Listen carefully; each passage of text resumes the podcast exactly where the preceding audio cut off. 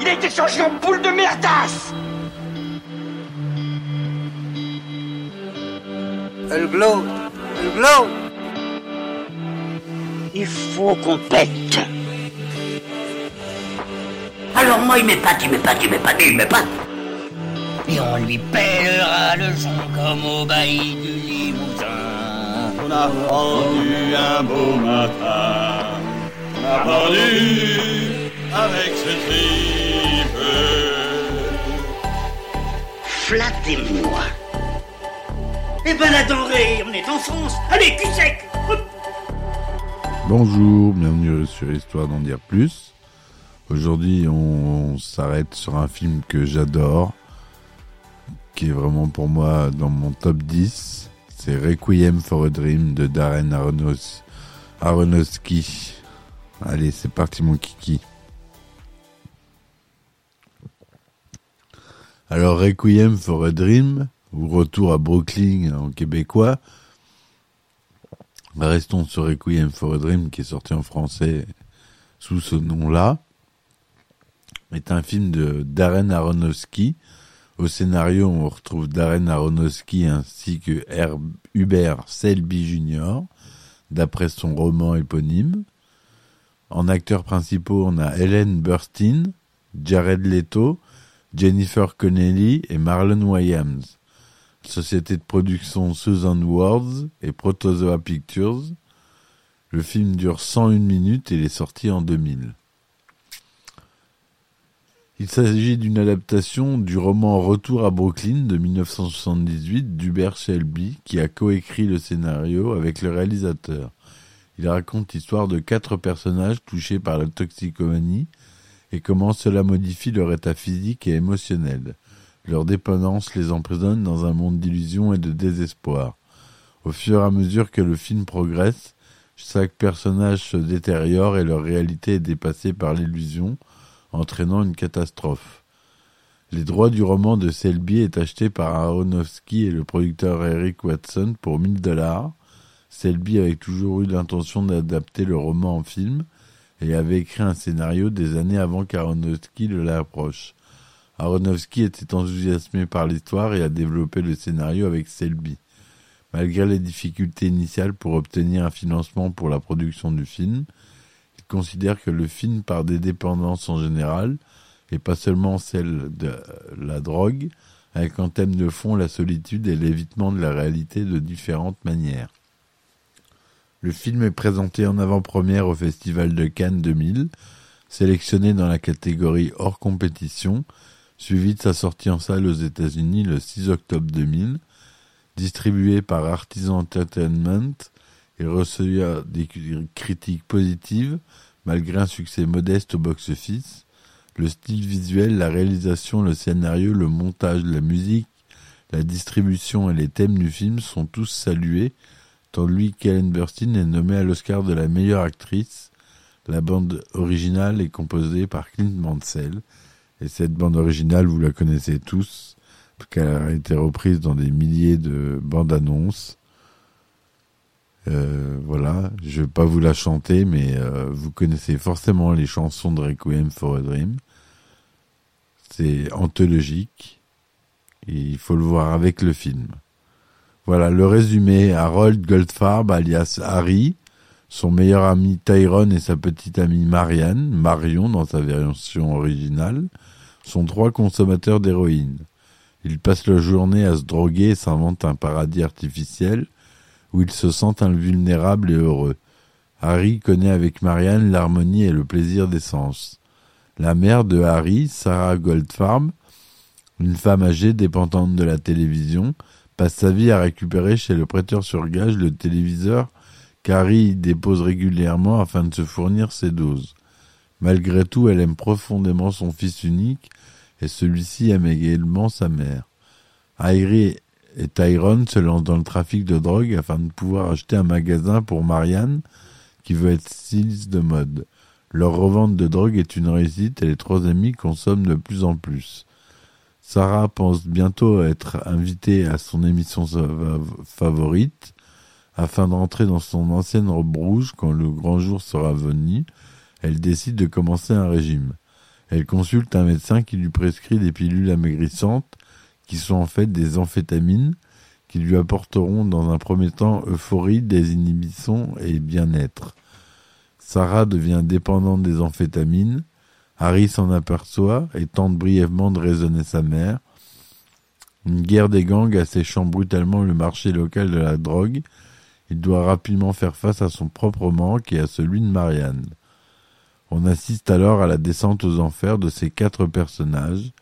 Harry incite Marianne, en manque comme lui, à demander de l'argent à son psychiatre Arnold, quitte à se prostituer à lui pour cela. Ne parvenant pas à tout obtenir de quoi satisfaire leur addiction, et réagissant par une sorte de défi aux récriminations de Marianne, il lui laisse le téléphone d'un dealer nommé Victime, uniquement intéressé par les relations sexuelles, puis part avec Tyrone chercher de l'héroïne en Floride. Ils sont contraints de s'arrêter dans un hôpital, car Harry souffre de s'être piqué une fois trop dans son bras complètement gangréné par le trop-plein d'injections. Lorsque le, mari, le médecin voit le bras infecté de Harry, il les livre à la police. Enfermés tous les deux dans une cellule, Harry hurle de la douleur insoutenable de son bras devenu complètement violacé, et Tyrone appelle à l'aide en plein bas de trip en vain. Sarah, victime d'hallucinations et de cris de paranoïa, développe une psychose toxique amphétaminique et finit aux urgences psychiatriques où elle reçoit des électrochocs. Marianne tombe ensuite dans la prostitution afin de se procurer ses doses. Harry fait un rêve, déjà fait auparavant, où il court vers Marianne près de la plage, mais cette fois-ci elle disparaît métaphoriquement. Il se réveille dans une chambre d'hôpital, amputé d'un bras. Il éclate en sanglots car elle sait que Marianne ne viendra pas le voir. Tyrone a la chance de ne finir qu'aux travaux forcés en prison, avec ses souvenirs d'enfant quand il vivait avec sa mère. Le film se conclut dans un rêve que fait Sarah, où elle est dans son émission préférée lorsque le présentateur lui dit qu'elle a remporté le Grand Prix. Harry la rejoint à ce moment-là et la prend dans ses bras. Donc à la direction artistique, on a Judy Ree. À la photographie, on a Mathieu Libatic. Au montage, on a Jay Rabinovitz. Et à la musique, on a Clint Mansell, le grand Clint Mansell, qui a fait une bande son extra avec le Chronos Quartet. Le film est en 35 mm 1,66e. Il dure 102 minutes, je vous l'ai dit, est sorti aux États-Unis le 27 octobre 2000 et en France le 21 mars 2001. Hélène Burstyn joue Sarah Goldfarb, la mère de Jared Leto qui joue Harry Goldfarb. Jennifer Connelly qui joue sa petite amie Marion Silver, Marianne en VF. Marlon Williams joue Tyrone C'est Love.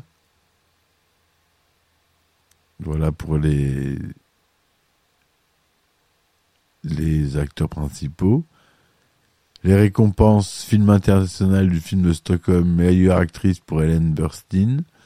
Golden Spike 2000, film international de Baladolid Darren Aronofsky. National Board of Review 2000, Sierra Las Vegas Critics Society, meilleure actrice pour Hélène Burstyn. Boston Society of Film Critic Awards 2000, meilleure actrice pour Hélène Burstyn a euh, le Florida Film, le Independent Spirit Award, le Kansas City Film Critic, le Online Film Critic Society Award. Pour la meilleure actrice, meilleure réalisation, meilleur montage, meilleure musique originale.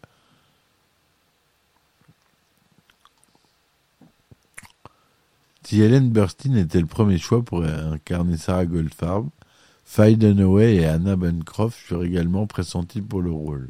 En revanche, les noms de Neve Campbell et Dave Chappelle étaient les premiers choix pour les rôles respectifs de Marianne et Tyrone. Mais Neve Campbell refusa de participer au projet en raison des scènes de nudité. Tandis que pour incarner Harry Goldfarb, les premiers choix étaient Tobey Maguire, Giovanni Ribisi et Joaquin Phoenix. Certaines scènes du film sont tournées à Coney Island et à Brooklyn. Le père de Darren Aronofsky, Abraham Aronofsky, joue le rôle de l'homme au journal dans le métro. Charlotte Aronofsky, celui de Monsieur Miles, de Madame Miles, et Patty Aronofsky fait également partie de l'équipe du film.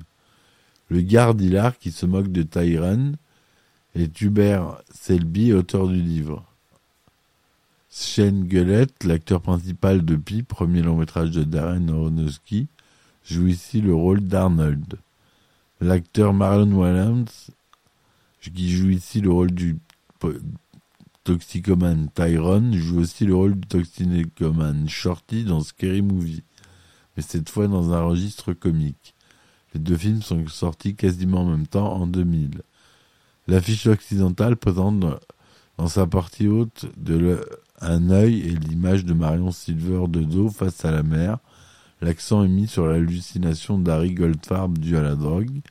L'affiche coréenne, quant à elle, propose deux images.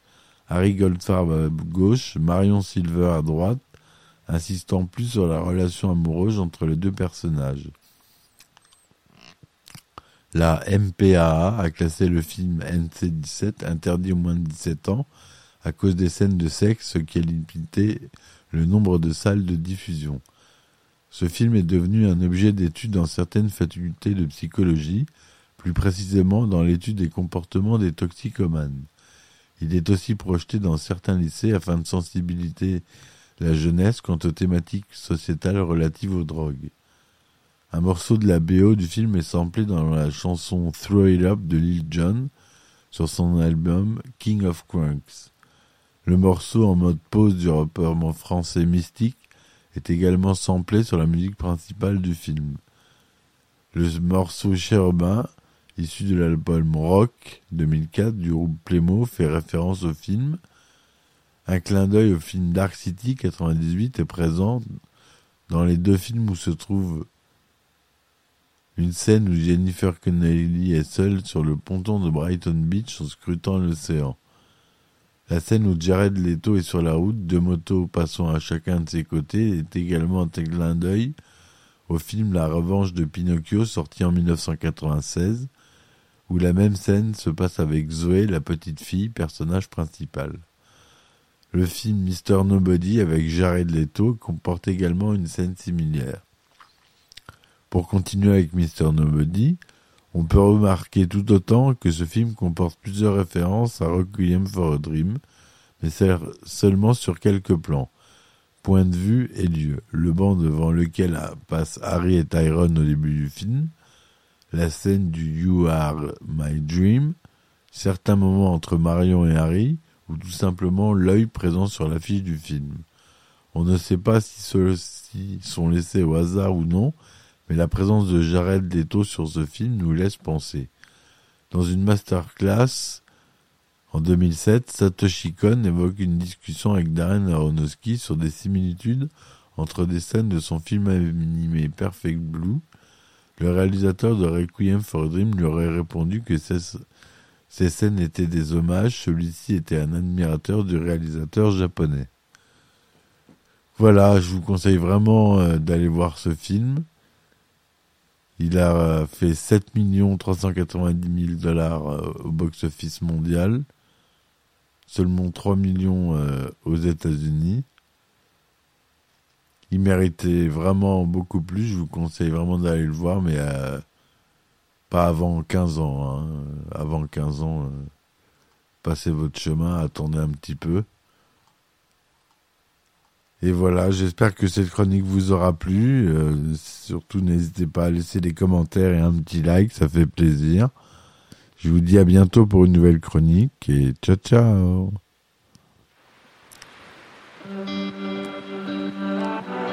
A été changé en boule de merdasse Elle glow Elle glow Il faut qu'on pète Alors moi il m'épate, il m'épate, il m'épate, il m'épate. Et on lui pèlera le son comme au bailli du Limousin. On a pendu un beau matin. On a pendu avec ce tripe. Flattez-moi. Eh ben la denrée, on est en France. Allez, cul sec